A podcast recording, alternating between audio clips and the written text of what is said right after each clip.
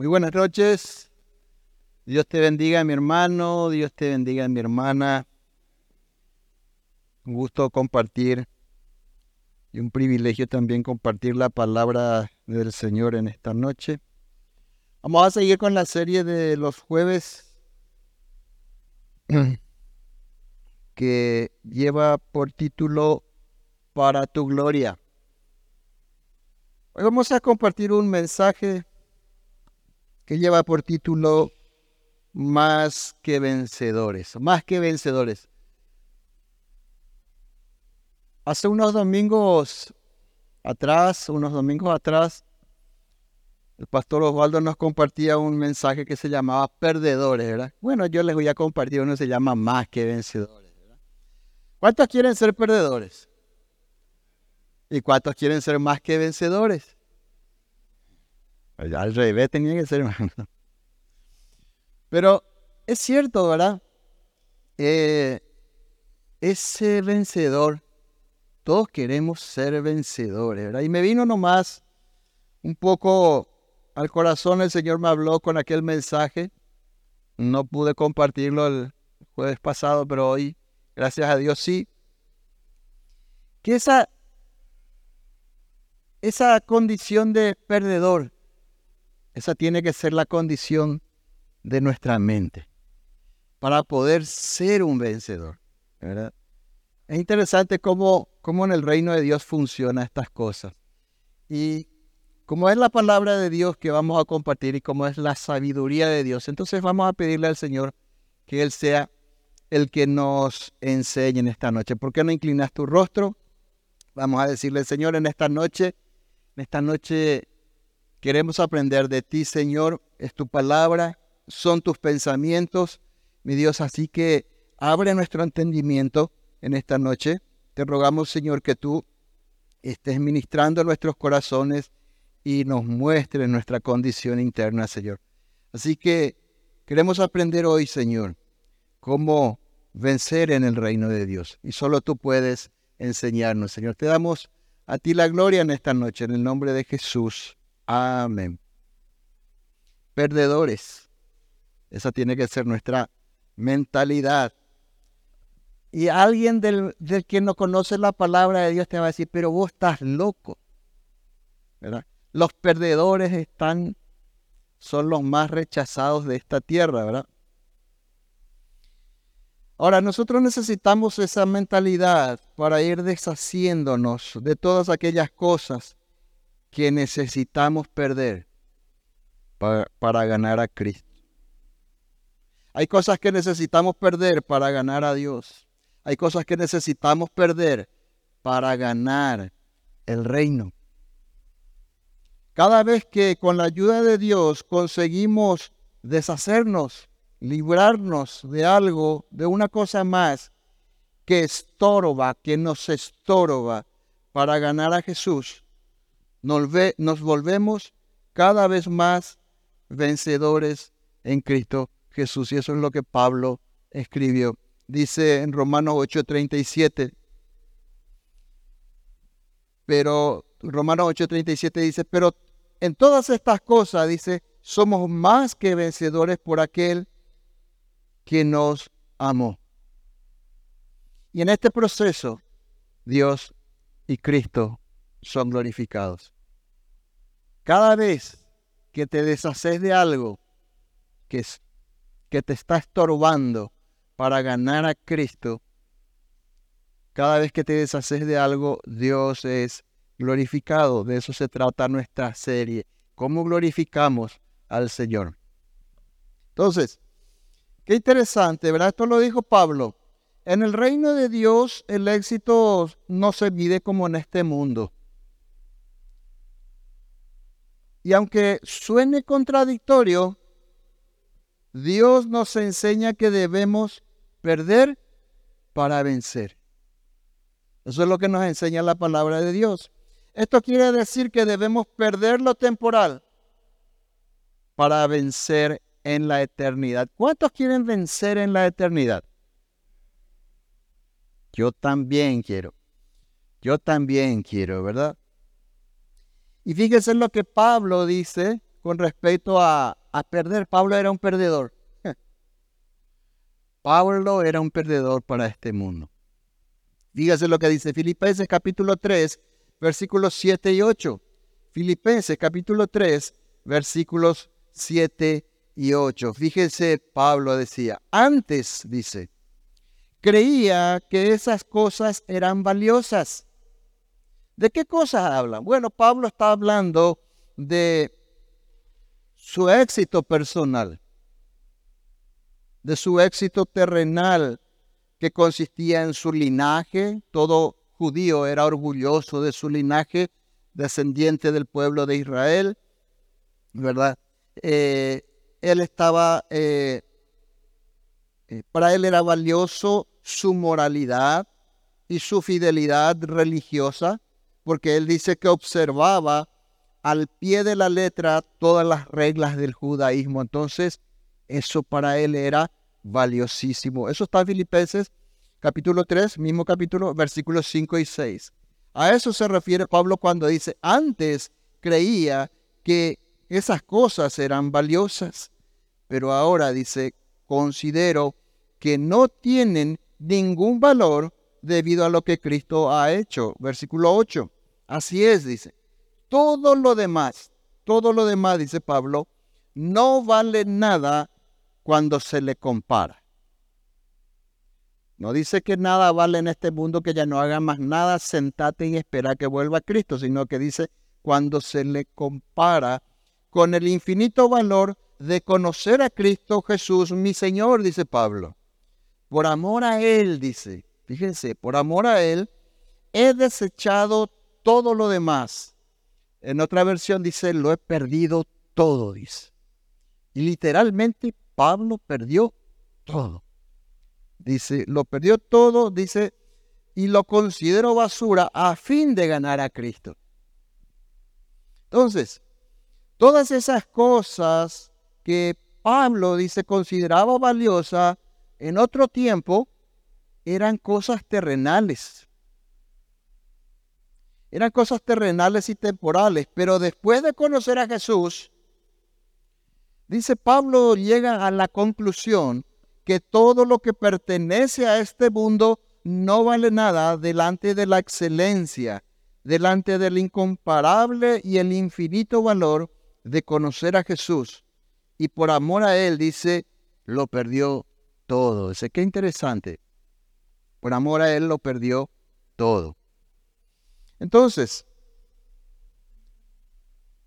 ¿Ya llegaste a este tipo de conclusión de que lo terrenal realmente delante de conocer a Cristo no tiene valor? Ya llegaste a esa conclusión y si, y si llegaste ya a esa conclusión, ¿qué estás dispuesto a perder? ¿O qué estás dispuesto, dispuesta a perder más aún? Porque a veces decimos, bueno, hasta aquí, ¿verdad? Y yo sé que todos los que estamos aquí, todos los que pusimos nuestra fe en Jesús, ya perdimos cosas. Por ejemplo, ya perdiste aquel pecado que tanto te gustaba, estoy seguro. Perdiste de repente amistades, ¿verdad? Esos amigos incondicionales que nunca te hacían faltar el vicio que tal vez tenías, ¿verdad? Porque cuando en el grupo, cuando eh, donde corre el vicio, sea bebida, cigarrillo, lo que sea, eh, siempre hay colaboración para, nunca tiene que faltar. Entonces, esos eran amigos incondicionales, ¿verdad? Perdiste amigos, tal vez perdiste parientes. Tal vez no los perdiste del todo, perdiste una relación, ¿verdad? Pero algo perdiste ya por ganar a Cristo. ¿Cierto? Pero necesitamos aún dejar más cosas. Pablo decía que su mayor tesoro era, era su linaje. ¿Cuál es tu mayor tesoro? ¿Tu trabajo, tu profesión? ¿Algún deporte? De repente, eh, ¿qué, cuál, ¿cuál es tu, tus hijos, tu familia. ¿Cuál es tu mayor tesoro?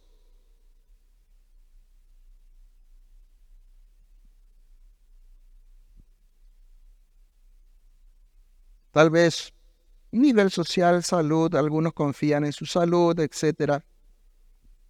Tus conocimientos de repente también, ¿verdad? Ahora, no podemos negar y no podemos decir que estas cosas no tienen cierta importancia. Vamos a, a estar eh, entrando en un terreno un poco peligroso ahí. No podemos decir que todas estas cosas no tienen cierta importancia. Y más aún si usas estas cosas para servir con ellas a Dios, como estaba diciendo nuestro, hermano Mario, ¿verdad? Más todavía si usamos esas cosas, conocimientos, dones, eh, bienes materiales, etcétera, para servir al Señor. Claro que tienen cierta importancia. Claro que tienen cierta importancia, pero delante de conocer a Cristo, dice, pierden absoluto valor. Pero nuestro pasaje inicial nos dice que hay algo aún más valioso por descubrir, es ganar a Cristo. Y cuando Pablo dice ganar a Cristo, no se refiere a ganar la salvación, ¿cierto? Todos sabemos que la salvación como es, es por gracia. Es por medio de la fe en Jesús, dice Efesios 2.8. O sea, acá Pablo no está diciendo, eh, me voy a esforzar para ganar mi salvación. No, ganar a Cristo. ¿Y qué es ganar a Cristo? Cuando él habla de ganar a Cristo, simplemente significa llegar al conocimiento pleno de Jesús. Eso significa ganar a Cristo. Ganar conocimiento pleno de Jesús. Y para eso necesito perder cosas. Así que lo que Pablo dice es que después de conocer a Jesús, todo lo demás ya no vale nada comparando, dice, con el infinito valor que tiene llegar a conocer plenamente a Jesús. Eso es lo que está diciendo Pablo. Y eso es lo que llevó a Pablo a perder todo por amor a Él. Cuando amamos algo extraordinariamente, estamos dispuestos a perder todo. Hay personas del otro lado, de la otra punta, por ejemplo, que aman el, jugar eh, juegos de apuestas. Aman, hermano. Es un vicio. Y pierden todo. Todo por amor a, esa, a ese vicio. Y así muchas otras cosas. Así que Pablo estaba dispuesto a perder todo por amor a Cristo. Dice, vamos a ver qué cosas necesitamos perder para ser un vencedor. Ese es el punto. ¿Qué necesitamos perder para ser vencedores? Más que vencedores.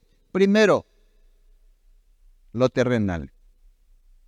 Necesitamos perder lo terrenal. ¿Qué decía Pablo? Eh, antes, dice en Filipenses 3.7, creía que todas estas cosas eran valiosas, pero ahora dice, considero que no tienen ningún valor. Necesitamos perder lo terrenal. ¿Qué significa todo esto para nosotros en la práctica? Significa renunciar a todo aquello que considero valioso. Pero no es como aquella doctrina que dice renuncio, no sé qué cosa, esto renuncio. No, no, no. Es renunciar aquí en el corazón, deshacerse aquí en el corazón. ¿Qué tiene más valor hoy, ahora, en este momento, en tu corazón? ¿Qué tiene más valor? Algunas cosas de esas cosas que hablamos, familia, hijos, esposa, esposo, bienes materiales. ¿Qué tiene más valor?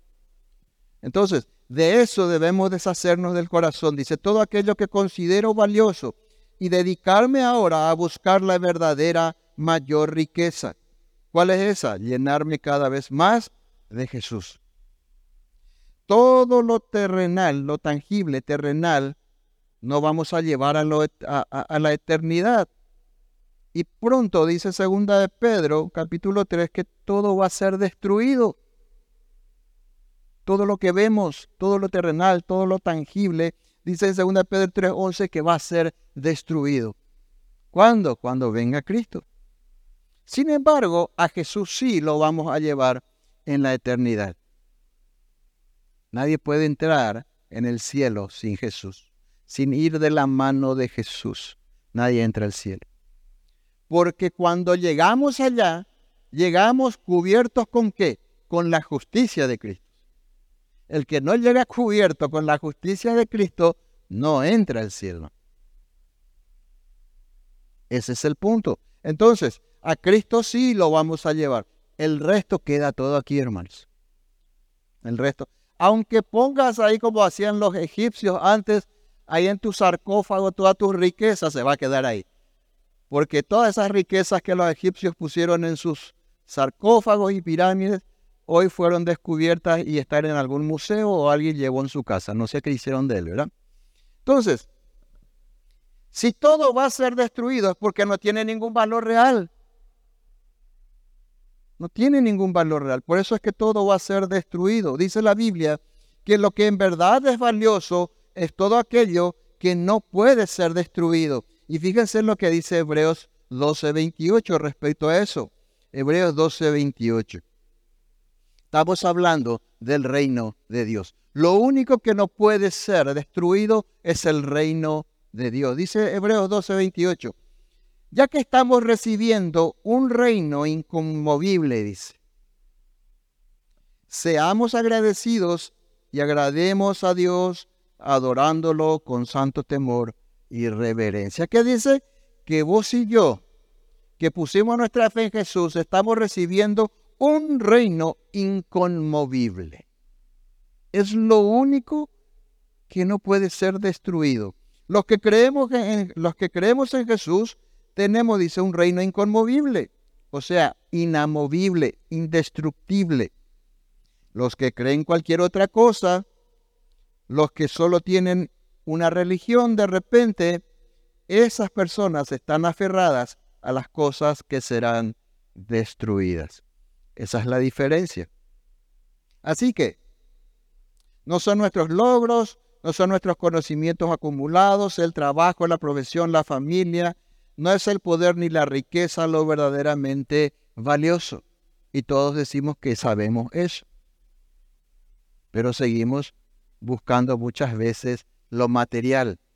Seguimos buscando lo tangible, lo que podemos tocar, lo que podemos ver. Porque todo se acaba, es temporal, pero Jesús es eterno. Esa es la diferencia y gran diferencia. Por eso Mateo 6:33 dice, mas buscar primeramente el reino de Dios y su justicia. Y todo eso material que vos ves, que yo veo, que queremos muchas veces, todo eso, dice, le serán añadidas. Así que lo verdaderamente importante es el reino de Dios. El resto va a ser añadido, conforme a la voluntad de Dios, conforme a la voluntad de Dios. Pero no podemos negar, hermanos, hay una cosa que tenemos que hacer, a sincerarnos. Que todos tenemos el mundo y a las cosas visibles y materiales muy arraigados en el corazón. Nacimos en un mundo material, nos enseñaron a buscar lo material, a apreciar lo material y tal vez después llegamos al mundo espiritual y el mundo y todas las cosas materiales de este mundo lo tenemos muy arraigados en el corazón. Por eso necesitamos urgentemente comenzar a perder el mundo que está tan arraigado en nuestros corazones para ganar a Cristo, para ganar a Dios y su reino. O sea, para tener conocimiento pleno de esas cosas no puede coexistir. Así como la luz no puede coexistir con la oscuridad. No puede haber luz y oscuridad. Esas dos cosas, lo eterno y lo terrenal, no pueden coexistir juntos, sentados en el mismo trono. Primera de Juan 2.15 lo dice. Primera de Juan 2.15 nos enseña eso. Todos conocemos estos pasajes y vamos a ver lo que dice. Primera Juan 2.15 dice, no amen a este mundo. No amen a este mundo, dice. Ni las cosas que les ofrece, porque cuando aman al mundo, no tienen el amor del Padre en ustedes. Ese es el problema. No podemos amar al mundo y amar al Padre a la vez. No podemos amar al mundo y a Dios a la vez. No podemos sentarle a los dos en el mismo trono de nuestro corazón. No se pueden sentar juntos. Dice el 16, pues el mundo solo ofrece un intenso deseo por el placer físico, un deseo insaciable por todo lo que vemos y el orgullo de nuestros logros y posesiones. Nada de eso proviene del Padre, sino del mundo. Y este mundo dice, fíjense lo que acá estábamos hablando, y dice el 17, y este mundo se acaba. Este mundo se acaba, junto con todo lo que vos y yo tanto deseamos. El mundo se acaba junto con lo que tanto vos y yo deseamos. Pero el que hace, dice, lo que a Dios le agrada, vivirá para siempre. ¿Qué es lo que a Dios le agrada? Que no amemos el mundo porque no podemos amarle a Dios si amamos al mundo. No podemos tener a ambos en el corazón, lo que decía, no podemos obedecer a ambos. Acuérdense, no podemos obedecer a, Dios, a dos señores, porque o vamos a amar a, uno y vamos a aborrecer al otro. Ese es el punto. Y eso lo dice bien clara la Biblia. La Biblia no habla de que no podemos disfrutar de las cosas del mundo. No estamos haciendo apología a la pobreza. A todos tenemos que ser pobres para agradarle a Dios. Eso, eso no es cierto. Eso no es cierto. Lo que dice aquí es que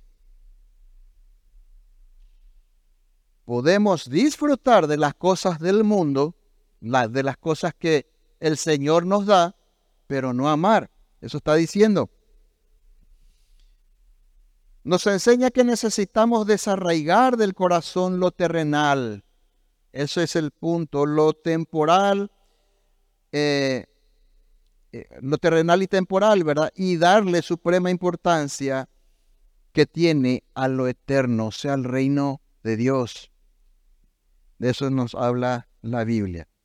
La advertencia entonces, como decía recién, es que no amemos al mundo y al espejismo de sus atracciones. Porque el mundo nos, nos, nos muestra un... Es como las redes sociales, ¿verdad? Las redes sociales te muestran una realidad que no es. Por eso muchos jóvenes se, se engañan al ver las redes sociales y dicen yo quiero ser así y buscan eso y después eh, caen cuando ven que no pueden eh, llegar a, a ese nivel, ¿verdad? Entonces, el mundo te muestra un espejismo. Nos muestra un espejismo. Entonces no debemos dejar engañarnos, por eso acuérdense que el mundo está, el sistema del mundo está dominado o está, sí, dominado por el maligno. El mundo está bajo el maligno, dice la palabra de Dios. Entonces, la advertencia es que no amemos al mundo y al espejismo de sus atracciones, ni pongamos nuestra esperanza en ellas, sino en Dios, quien nos da todas las cosas para que las disfrutemos, dice 1 Timoteo 6, 17. Dios nos da todas las cosas para que disfrutemos. Después, después de todo, como decía Pablo en 2 Corintios 5, 7, los cristianos vivimos por fe y no por vista. Eso decía Pablo, los cristianos vivimos por fe y no por vista. Entonces, ese es el primer punto de lo que necesitamos perder para ser un vencedor en el reino de Dios, lo terrenal. En segundo, el segundo punto son nuestros pensamientos. Necesitamos perder nuestros pensamientos. Nuestra manera de pensar también dice Santiago 3.15 que es terrenal, animal y diabólica, dice. Está hablando de la sabiduría, este pasaje, la sabiduría humana. Dice que la sabiduría humana es esa, terrenal, animal y diabólica. Esos son nuestros pensamientos, el pensamiento natural nuestro. Desde que el pecado entró en la creación, afectó nuestra mente, afectó la mente del ser humano. El pecado afectó la mente del ser humano. Como consecuencia, afectó sus pensamientos. Y como afectó los pensamientos del ser humano, entonces afectó su conducta. Desde entonces, nuestros pensamientos ya no se encuentran en armonía con los pensamientos de Dios. Por eso dice Isaías 55, versículo 8 y 9, dice, porque mis pensamientos no son vuestros pensamientos, ni vuestros caminos mis caminos, dijo Jehová. Versículo 9, como son más altos que los cielos, eh, perdón, como son más altos los cielos que la tierra, así son mis caminos, más altos que vuestros caminos, y mis pensamientos más que vuestros pensamientos. El ser humano natural, sin Dios, tiene la mente entenebrecida por eso, en oscuridad. Y solo la fe en Jesús puede traer luz de vuelta. Solo la fe en Jesús puede iluminar de vuelta esos pensamientos. Dice Efesios 4:17. Vamos a mirar juntos. Efesios 4:17.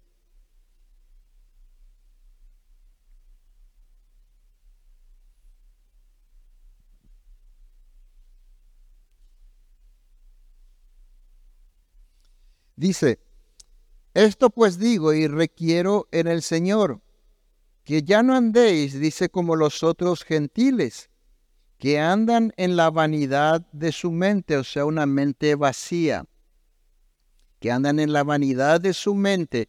Fíjense lo que dice a continuación, teniendo el entendimiento entenebrecido. ¿Por qué tienen el entendimiento entenebrecido? Porque están ajenos de la vida de Dios. No quieren saber nada de Dios, entonces la mente está en oscuridad. ¿Y por qué? Y cuando al no querer saber nada de Dios dice, eh, ajenos de la vida de Dios por la ignorancia que en ellos hay. Ignoran la voluntad de Dios. ¿Por qué? Por la dureza de su corazón, dice. Entonces, el diablo utiliza todo el sistema de este mundo para mantener ciegos de entendimiento a los incrédulos. Por eso es que predicamos y, decimos como lo que no entiende. Porque tiene la mente entenebrecida, tiene el corazón endurecido, entonces la luz de Cristo no puede iluminar su mente. Todos sabemos que el sistema de este mundo incluye la educación, las diversiones, el arte, la filosofía, las religiones, la política y todo lo que hay en este mundo. Todo eso está bajo el maligno. Como consecuencia, dice 1 Timoteo 6.5 que tenemos, dice, también dice 1 Timoteo 6.5 que tenemos el entendimiento corrompido, dice. O sea, y la palabra corrompido aquí es podrido. Esa, e, esa, es la traducción de corrompido, podrido. Podrido por completo, pervertido también. Tito 1.15 dice que tenemos la mente y la conciencia corrompidas, o sea, contaminadas. Esa es la condición de la mente. Esa es la condición de los pensamientos de aquel que vive sin Cristo. Y hermanos, de ahí venimos. Y estamos en un proceso. No es que nuestra mente ahora ya está toda perfecta y limpia, no. Necesitamos seguir en ese proceso de limpieza, de perfeccionamiento y de dejar nuestros pensamientos para tomar los pensamientos de Dios que están en la palabra, en su palabra, en la Biblia. Entonces, el sistema de este mundo, ya dije, incluye todas estas cosas, la educación, las diversiones, etc. La única oportunidad del cambio está en Jesús para perder nuestros pensamientos y ganar a Dios. Por eso es que es necesario que lo perdamos todo para ganar a Cristo, para ganar los pensamientos de Dios, los pensamientos de Cristo, que cada vez sean más los nuestros, porque necesitamos deshacernos, perder de esa mente entenebrecida, podrida, que está por causa del pecado. Solo el conocimiento de Cristo va a ir limpiando eso de nuestras mentes. Colosenses 1.20 dice, decía Pablo, ¿verdad? En Colosenses 1.20 decía Pablo, y por medio de él, o sea, de Cristo, Dios reconcilió consigo todas las cosas. Por medio de Cristo, dice Dios, reconcilió consigo todas las cosas. Porque dice la Biblia que hay un solo mediador entre Dios y los hombres, que es Jesús. Un solo mediador. No hay otra manera de llegar a Dios. Por eso dice que por medio de Cristo, Dios reconcilió consigo todas las cosas. Hizo la paz con todo lo que existe en el cielo y en la tierra por medio de la sangre de Cristo en la cruz. Eso dice Pablo. Estaba hablando a la iglesia de Colosas, hoy nos habla a nosotros. Dice, eso los incluye a ustedes, que antes estaban lejos. Dice, antes estábamos lejos. Éramos enemigos, estábamos separados de Él. ¿Por qué estábamos separados de Él? Fíjense, por nuestros malos pensamientos y acciones. Estamos separados de Dios por nuestros malos pensamientos y esos malos pensamientos nos llevaban a malas acciones. Conocer a Jesús fue solo el inicio entonces. Necesitamos renovar nuestra mente constantemente y esa es nuestra responsabilidad. No es responsabilidad de Dios. Esa es nuestra responsabilidad. Ganar a Cristo. Perder todo. Dejar nuestros pensamientos. Dejar lo terrenal y comenzar a entrar cada vez más en el mundo espiritual. Efesios 4, 22 y 23, por eso dice, desháganse de su vieja naturaleza pecaminosa y de su antigua manera de vivir, que está corrompida, dice, por la sensualidad y el engaño. Y después dice, en cambio, dejen que el Espíritu, ¿se dan cuenta? Nuestra responsabilidad, dejen que el Espíritu que vive en nosotros, pero dejarle, dice, Dejen que el Espíritu les renueve, ¿qué cosa? De nuevo, los pensamientos. Y cuando renueve tus pensamientos, va a renovar tus actitudes, dice. Pero vos y yo tenemos que dejarle. Vos y yo tenemos que desear ahora los pensamientos de Dios. Porque nuestros pensamientos, dice la palabra de Dios, está podrido, hermano. Está infectado por el pecado. Si antes estábamos lejos por causa de nuestros malos pensamientos y acciones, son justamente nuestros pensamientos y actitudes que debemos dejar que el Espíritu Santo renueve con los pensamientos de Dios. Ese es el punto. Nuestros pensamientos nos sirven. Son los pensamientos de Dios los que necesitamos. Es por eso que necesitamos entonces perder esos pensamientos deshacernos de esos pensamientos para ganar a Cristo y sus pensamientos. Y finalmente el último punto, todavía no terminamos, pero estamos en el último punto. Necesitamos dejar ese nuestro amor humano, hermanos. Somos pues demasiados humanos, ¿verdad? Somos, como decía Pablo, somos carnales pero Dios es espiritual. Cuando hablo del amor humano, vamos a ver enseguida, es importante entenderlo porque eh, lo que Dios nos manda repetidamente en la Biblia es que amemos, le amemos a Dios y que amemos a nuestro prójimo. en toda la Biblia nos habla del amor. Marcos 12:30, pasaje bien conocido, Marcos 12:30 dice, y amarás al Señor tu Dios con todo tu corazón, con toda tu alma, con toda tu mente, con todas tus fuerzas. Ese es el principal mandamiento y el segundo es semejante, amarás a tu prójimo, el versículo 31, y amarás a tu prójimo como a ti mismo. No hay otro mandamiento mayor que estos, dice. Así que es el mandamiento más importante, no solo de la ley, sino de toda la Biblia, dice Mateo en su Evangelio. Dice, toda la enseñanza de la Biblia se basa en estos dos mandamientos, dijo Mateo también cuando estaba hablando de estos dos mandamientos, Mateo 22. Dice que toda la Biblia se basa en estos dos mandamientos. O sea que si conseguimos nosotros amar con el amor de Dios, amarle a Dios, y amar al prójimo, vamos a estar obedeciendo toda la Biblia. Toda la Biblia. Me vino a la mente con ese pensamiento, Adán y Eva tenían un solo mandamiento. Nosotros tenemos dos. Eso dice la Biblia. Tenemos dos mandamientos que si los obedecemos, Adán y Eva fallaron en un mandamiento, nosotros fallamos en dos. Ese es el punto. ¿verdad? Por eso Pablo, inspirado por el Espíritu Santo, también en 1 Corintios 13, 1 dice que si no tenemos amor, somos como un metal ruidoso, dice. Un metal que resuena, ¿verdad? Y como una campana desafinada, dice también en otra versión. ¿Por qué? ¿Por qué decimos que necesitamos deshacernos de ese amor humano? Porque estamos hablando, cuando hablamos de un amor simplemente humano, hablamos eh, de un amor egoísta. El amor con el cual nosotros pretendemos muchas veces amar a Dios y a nuestros semejantes normalmente es un amor emocional, egoísta, interesado muchas veces. Amamos cuando todo está bien, amamos cuando nos dan lo que queremos.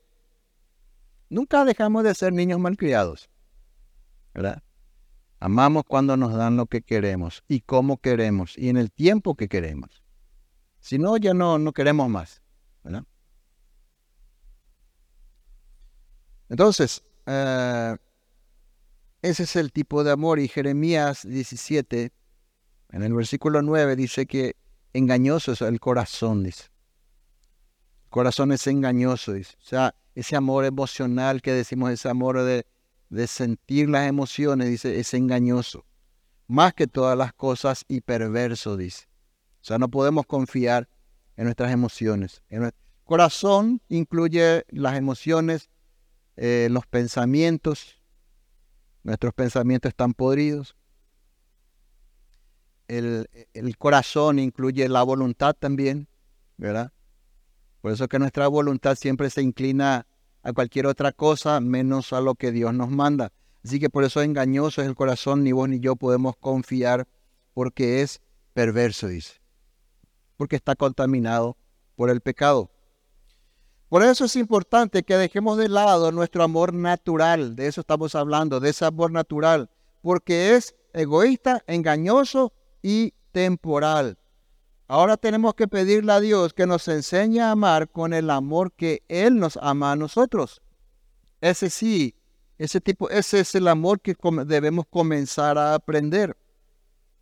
Y primera de Juan 4:9 nos enseña de esta manera, dice que ese amor, ese amor que Dios nos mostró, dice, fíjense, primera de Juan 4:9 dice, en esto se mostró el amor de Dios para con nosotros. El amor es invisible, pero el amor eh, llevado a una acción se ve. Dice que Dios nos mostró el amor que siente por nosotros. ¿Cuándo? Cuando envió a su Hijo unigénito al mundo. Ahí nos mostró cómo nos ama. Para que vivamos, dice, por Él. En esto consiste el amor.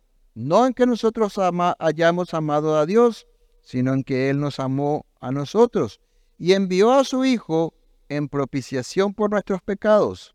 Amados, dice, si Dios nos ha amado así, debemos también nosotros amarnos unos a otros de esta manera. Ese es el amor de Dios. El verdadero amor no tiene su origen entonces en nuestros sentimientos, ni en nuestras emociones, sino tiene su origen en Dios. Ahí, ahí tiene su origen el amor. Si queremos amar como Dios ama, tenemos que ver cómo Él nos amó e imitar ese amor. De eso se trata. Él es el origen del verdadero amor y Él es la fuente del verdadero amor. Por eso necesitamos estar unidos a Él. Para eso necesitamos perder cosas. Porque somos vencedores solo en Cristo Jesús. Para permanecer en Cristo Jesús necesitamos deshacernos de esas cosas y estar cerca de la fuente. Entonces, ¿cuál es el amor que debemos perder? El amor a nuestra manera de vivir, el amor a nuestras costumbres pecaminosas, el amor a nuestros propios pensamientos. Esas son cosas que amamos, hermano. Eh, el amor a nuestro yo. Si hay algo que más duele es matarle a tu propio yo. No sé si ya intentaste alguna vez. Y cuanto y cuanto más le matas a tu yo, más cerca estás de Cristo, más estás más cerca de ganar a Cristo. Entonces, todas estas cosas que estamos hablando, hermanos, son los mayores obstáculos para amar como Dios nos ama. Ese es el punto. Entonces, en conclusión, ahora sí, ya sabemos que necesitamos, qué necesitamos perder. Ya sabes qué necesitas perder. Cada uno de nosotros necesita perder algo en particular para ganar a Cristo. ¿Qué obstaculiza tu relación con Jesús? Para mí puede ser una cosa, para vos puede ser otra cosa, pero todos tenemos ese algo que necesitamos perder para ganar a Cristo. Entonces, la pregunta que hicimos al comienzo, ¿cuántos quieren ser perdedores para este mundo y vencedores para la eternidad? E-, esa es la pregunta. ¿Cuántos quieren ser perdedores para este mundo, pero vencedores para la eternidad? Porque el problema no está en el amor de Cristo hacia nosotros. El problema está del amor de nosotros hacia Cristo. Romanos 8:35 lo dice de esta manera. ¿Acaso hay algo que pueda separarnos del amor de Cristo? ¿Cuántas veces dijiste de repente pensaste, Dios ya no me ama porque tengo tantos problemas que me abandonó el Señor? Pero dice, ¿acaso hay algo que pueda separarnos del amor de Cristo? Dice. ¿Será que Él ya no nos ama si tenemos problemas o aflicciones? ¿Será que Jesús ya no nos ama porque estamos en problemas, en aflicciones, nos abandonó acaso? Si somos perseguidos o, pasamos hambre o estamos en la miseria o en, o en peligro o bajo amenaza de muerte, ¿significa todo eso que Dios ya no nos ama? De ninguna manera la respuesta es no, ¿verdad? Pero aunque nada pueda apartarnos del amor de Cristo, o del amor que Cristo siente hacia nosotros, todas estas cosas que vimos, y muchas otras, pero en estas cosas hay englobadas muchas otras cosas, todas estas cosas que vimos son algunas de muchas que apartan nuestro amor hacia Él que evitan que tengamos una buena relación con Jesús. Solo son algunas cosas que vivo, hay más. Y que necesitamos nosotros ir perdiendo cada vez más. Por eso es que decía al principio, necesitamos tener la conciencia de un perdedor. Necesito perder, necesito perder. Porque en cuanto más pierdo, más gano en el reino de Dios. Cuanto más me deshago de cosas, más acumulo en el reino. Ese es el punto. Entonces, vos y yo tenemos esa tarea. Y este es un desafío que la palabra de Dios nos pone. Ir perdiendo cada vez más todo aquello que nos separa de una relación más sincera, más estrecha con el Señor. ¿Qué necesitas perder? De nuevo la pregunta. Para ganar a Jesús. ¿Qué impide que le ames o que le ames más? ¿Qué está impidiendo? ¿Por qué no inclinas tu rostro? Y vamos a darle gracias al Señor por su palabra en esta noche. Señor, te damos gracias. Gracias, mi Dios, por esa palabra. Realmente, Señor, queremos ser vencedores en tu reino. Sabemos, mi Dios Todopoderoso, que, como dice tu palabra, ahora que nosotros estamos en Cristo, ya no hay condenación para nosotros, porque estamos en Cristo Jesús. Y también dice tu palabra que a los que aman a Dios, todas las cosas nos ayudan a bien. Entonces entendemos que en Cristo Jesús somos más que vencedores, porque ya tenemos todo, Señor, para vencer en el Rey. Pero necesitamos aún dejar, Señor, todas las cosas de este mundo que están en nuestros corazones. Ese lugar, ese trono, el trono en nuestro corazón solo te corresponde a ti, Señor. Y nosotros queremos ser perdedores en este mundo para ser vencedores en el reino de Dios. Ayúdanos, Señor, en esta noche. Ayúdanos, mi Dios Todopoderoso. Porque entendemos lo que dice Pablo, que todo pierde valor delante de conocerte plenamente a ti, Señor. Así como el bronce pierde valor delante de la plata, la plata pierde valor delante del oro, el oro pierde valor delante del diamante, lo terrenal y temporal pierde valor delante de lo eterno. Así que mi Dios, ayúdanos Señor. Te necesitamos, necesitamos que cambien nuestros pensamientos, necesitamos, necesitamos Señor que tú nos ayudes a cambiar el orden de nuestras prioridades, Señor y a buscar primero tu reino, que sabemos que el resto vendrá por añadidura. Gracias mi Dios, en esta noche te damos.